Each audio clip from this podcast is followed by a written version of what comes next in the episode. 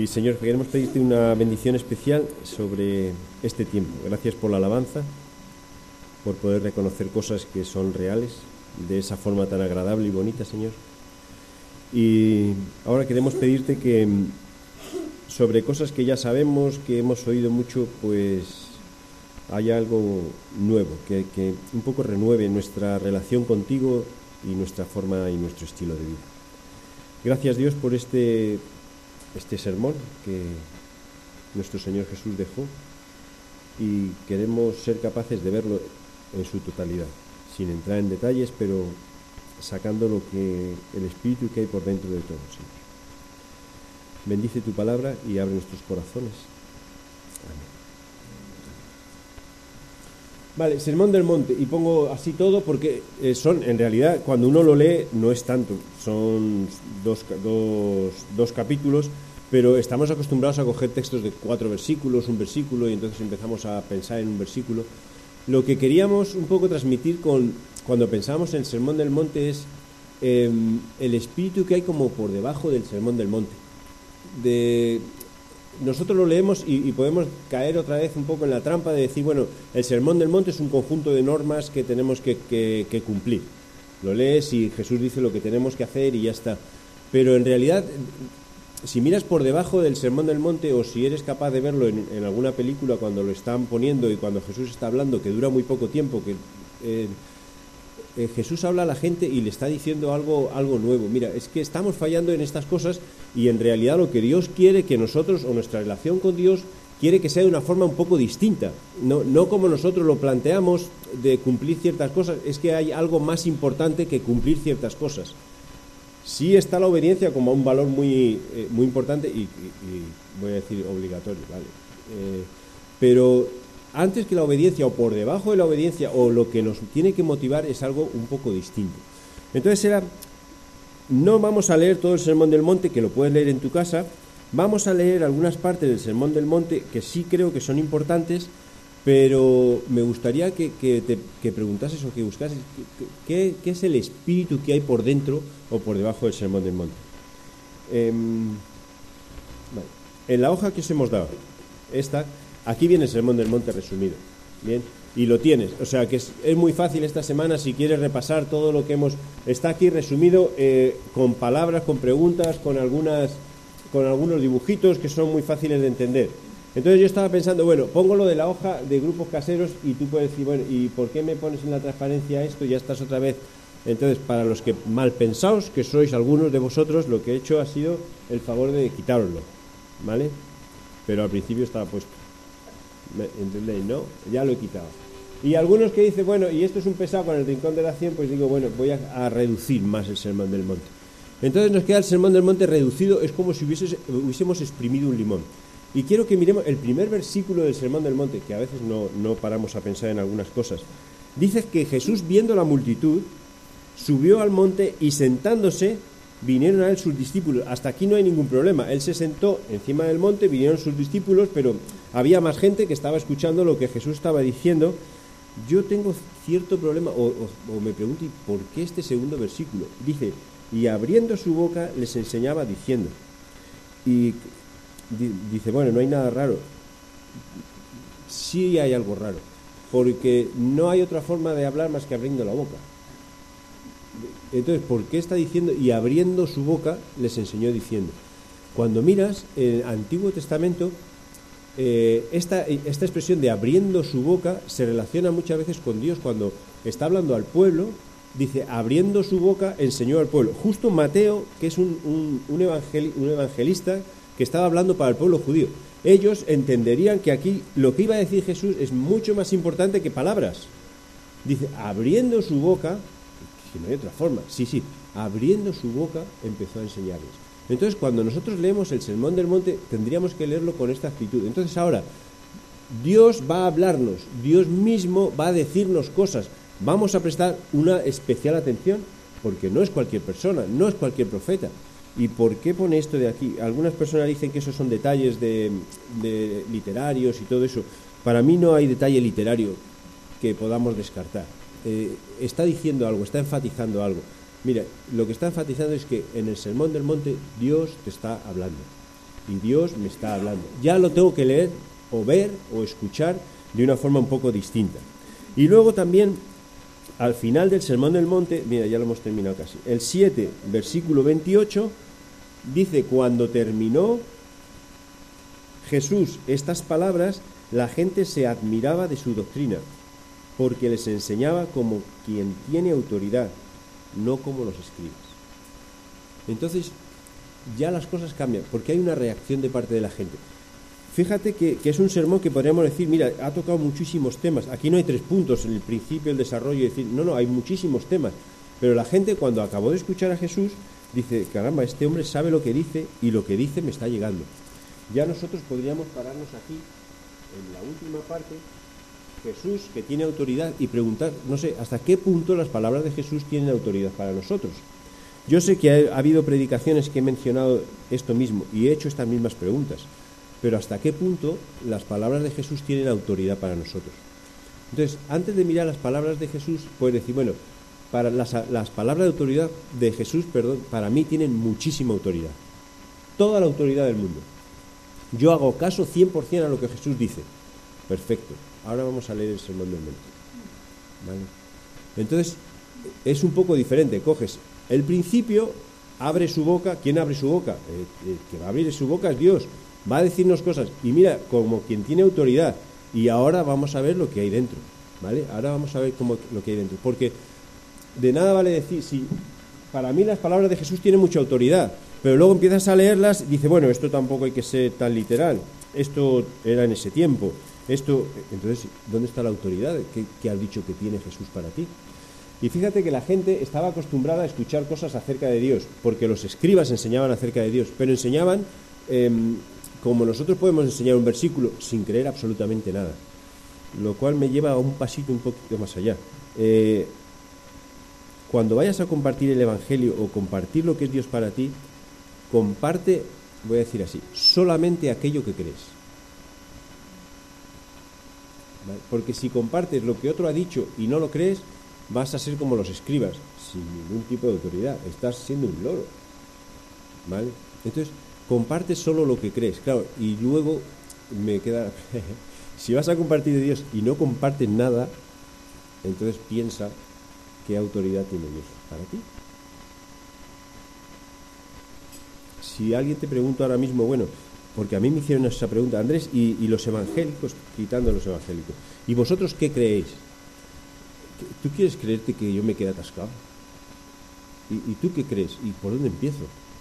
¿Y qué digo? Juan 3:16, que me lo sé de memoria, para otra persona no va a ser para nada, no va a servir para nada. ¿Cómo nosotros podemos expresar lo que nosotros creemos? Bueno, cuando Jesús terminó de hablar, la gente, yo no digo que aplaudió, pero se quedó boquiabierta porque dijeron, este hombre sabe lo que dice. Y no como los maestros que nos están enseñando religión. Vale.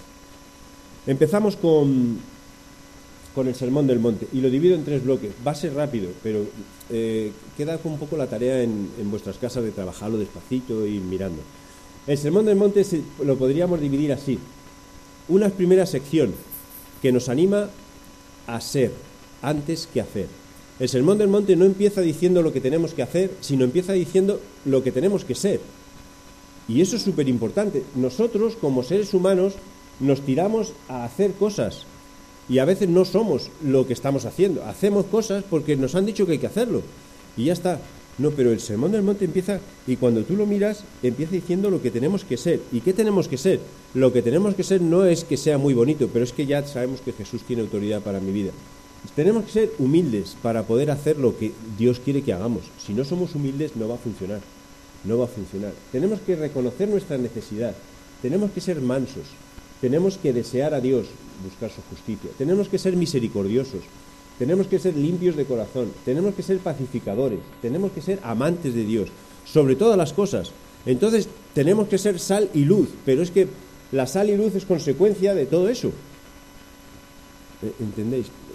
Porque a veces decimos, bueno, vamos a predicar porque tenemos que ser sal y luz. No, eh, lo que está diciendo Jesús es, ah, vive lo que yo estoy diciendo y vas a ser, quieras o no quieras, vas a ser sal y luz quieras o no quieras. Pero estas son las condiciones o lo que nosotros tenemos que ser, humildes, reconocer nuestra necesidad, mansos, desear ver a Dios misericordiosos, limpios de corazón, con todo lo que esto implica, porque sobre cada uno de esos puedes hablar todo lo que quieras.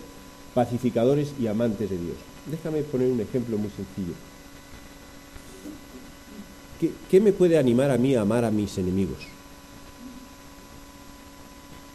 ¿Entiendes? Si, sea, si yo no logro ser un pacificador, voy a poner así, yo no voy a amar a mis enemigos, nunca jamás. Si yo no amo a Dios profundamente, yo no voy a amar a mis enemigos nunca jamás, porque mi tendencia natural es, eh, por lo menos, ignorarlos, ¿vale? Que dice, bueno, no, no lo odio, pero no le hago caso. No, no, es que Jesús va más allá, ¿vale? Entonces, todas estas cosas tendríamos que preguntarnos, yo soy así, yo soy así, yo soy así, yo soy así, yo soy así, yo soy así, y dice que el reino de los cielos es de los que son así, de los que son todas estas cosas. ¿Qué pasa si con alguna cosa cojeamos o no somos, ya no entramos en el reino de los cielos?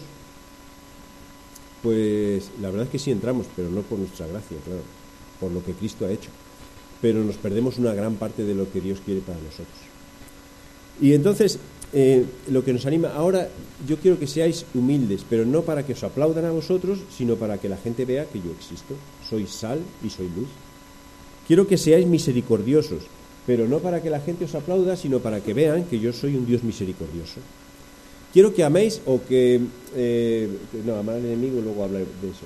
Quiero que, que me busquéis, ¿Pero por qué? Para que vean que el valor más importante en la vida no es buscar las riquezas o un mejor trabajo o mejores empleos o tener más cosas, más es lo más grande que podemos tener en la vida es Dios. Lo más grande. Y si en tu casa no hay nada, pero tienes a Dios, tienes todo. Pasa que eso es muy bonito decirlo y decimos amén y todo, pero qué difícil es vivir. Qué difícil, porque siempre pensamos en todo, en todo, pensamos en el futuro y yo tengo todo lo que necesito, material, pero ¿y qué tienes de Dios? ¿Qué tienes de Dios? ¿Qué, cómo es tu relación con Dios? Amar a Dios. El sermón del monte empieza así, empieza diciendo Jesús, mira, lo primero que quiero deciros es, es que es más importante ser que hacer, porque el hacer vendrá de forma natural. Ya, último ejemplo y cambio de postura. Cuando Jesús habla de la vid y, y los pámpanos, y dice, si estáis pegados a mí, eh, daréis frutos.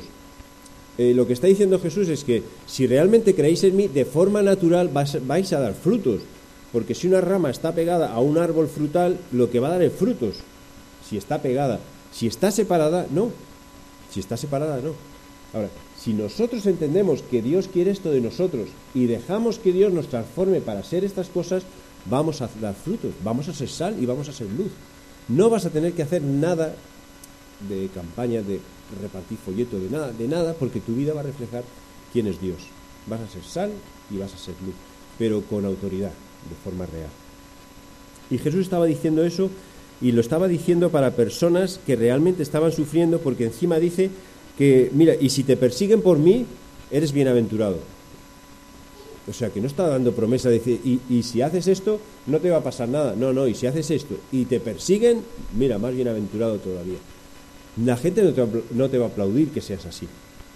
Ahora viene un poco la segunda parte, que es la, tendencia cuando leemos el Sermón del Monte.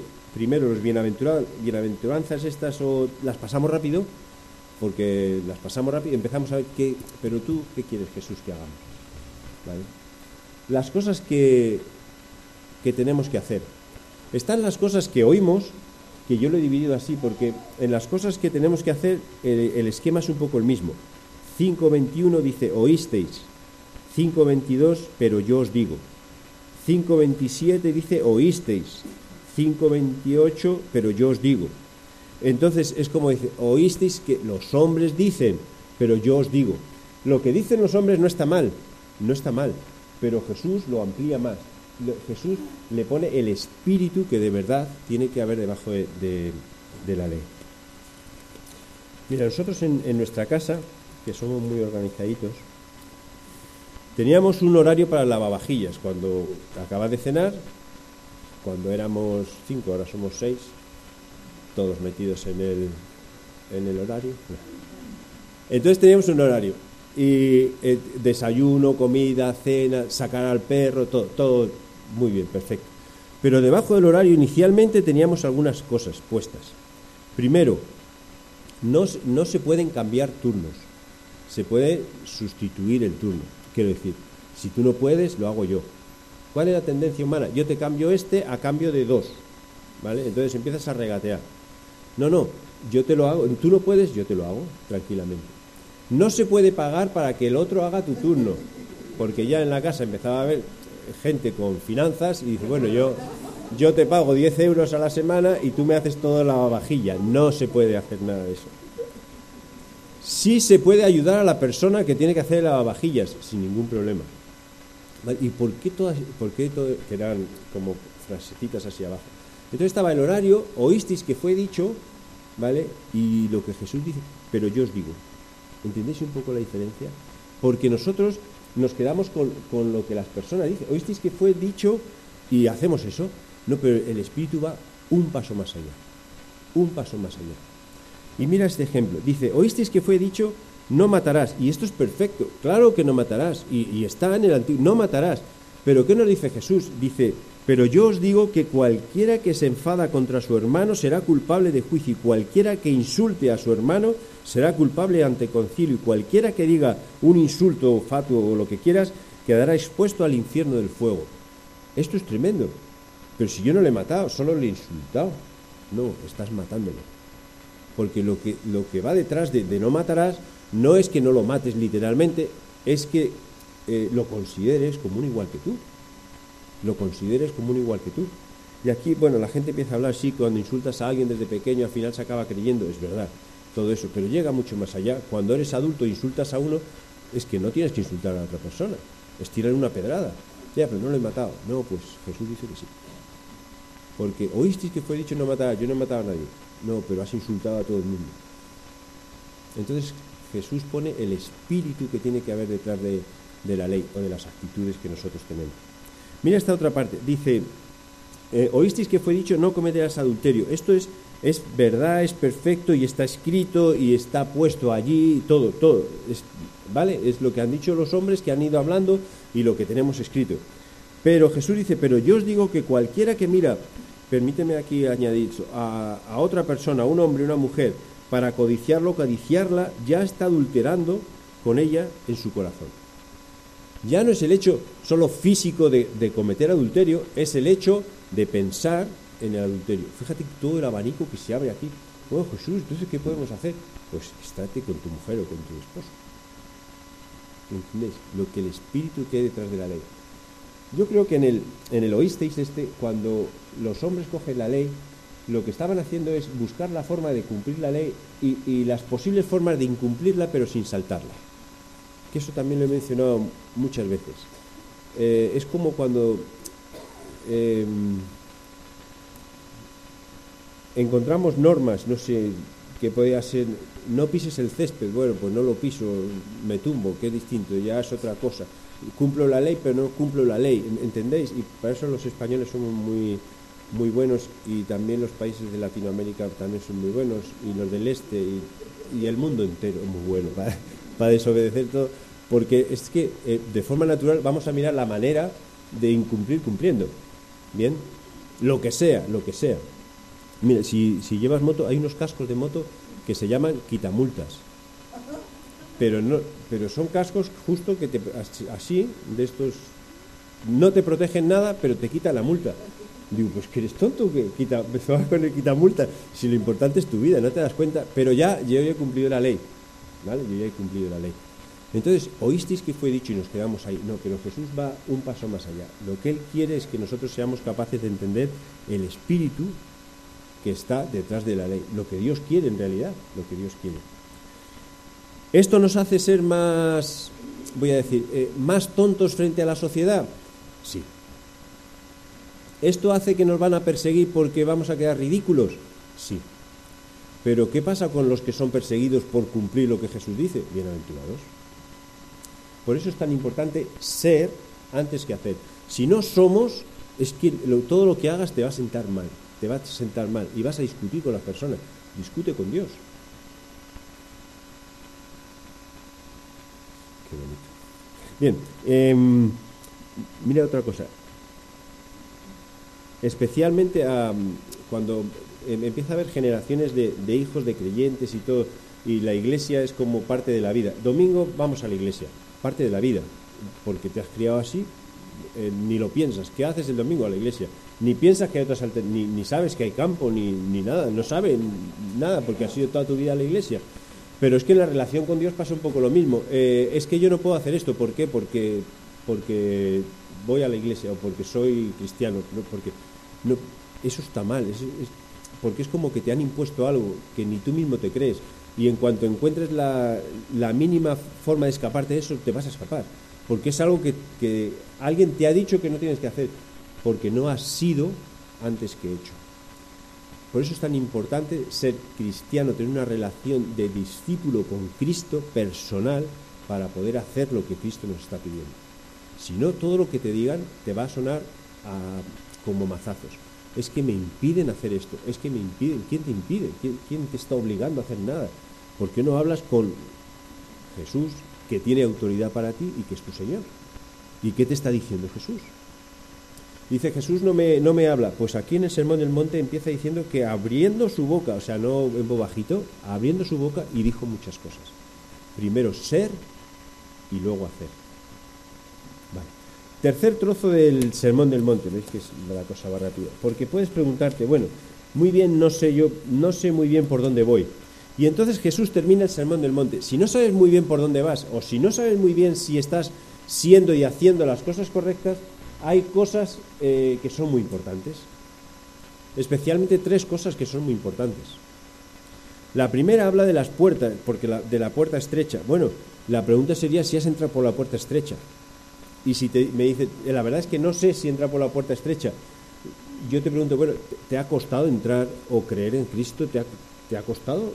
¿Tienes los arañazos de la puerta porque es estrecha y no podías pasar y te has forzado? O tu vida es como un río así, que todo va, puedes hacer de todo, no, hay ningún impedimento para nada, todo, Si las cosas te cuestan, si te preguntas antes de hacer algo, si ves que hay cosas que no hacen que los demás sí hacen, pero te cuesta no hacerlas porque los demás están haciéndolas y pareces el bicho raro del mundo y la gente te señala porque llevas una cruz o ya no llevas una cruz porque han oído que vas los domingos a misa, que eso, a misa, qué, rollo, ¿no? Que, cosas así. Y, ves que hay roces y, o te critican porque llevas en inglés pensando que nadie sabe que Jesus love me y, tú dices, ah, nadie sabe inglés, lo llevo y ya está. Pero resulta que todo el mundo sabe inglés y te dicen, no serás cristiana, ¿no? ¿Yo? ¿Por qué? ¿Vale? Cosas, cosas así que ves que chocan con la sociedad. Estás por la puerta estrecha. La puerta es estrecha y es estrecha. Y eso quiere decir que hay roces y hay roces. Pero no entre nosotros, sino con los de fuera. Entonces, vas bien, vas bien. Si nunca te rozan, nunca chocas con nada, si todo te parece muy bien, bueno, a lo mejor tienes que plantearte algunas cosas. Primero, pasar por la puerta estrecha. Después, los frutos y frutos de nuestra vida. Porque dice, por los frutos conoceréis, y aparece en el Sermón del Monte. Eso es muy fácil, es ver a una persona y ver los frutos que da esa persona.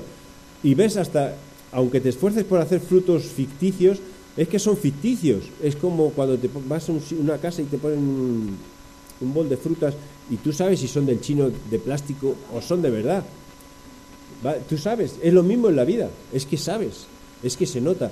Y luego los que son frutos ficticios duran muy poquito en, en, lo que es relaciones. Tú puedes simular ser un cristiano perfecto, pero ¿cuánto tiempo puedes simular ser un cristiano perfecto? ¿Cuánto? Los frutos de verdad son frutos de verdad.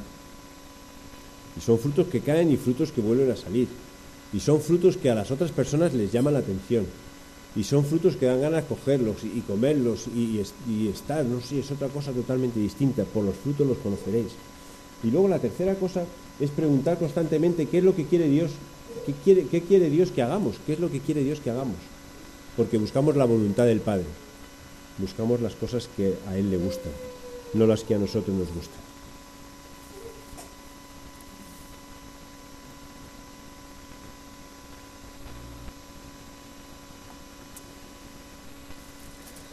Dentro del Sermón del Monte, me gustaría que en tu Biblia pudiese subrayar este versículo.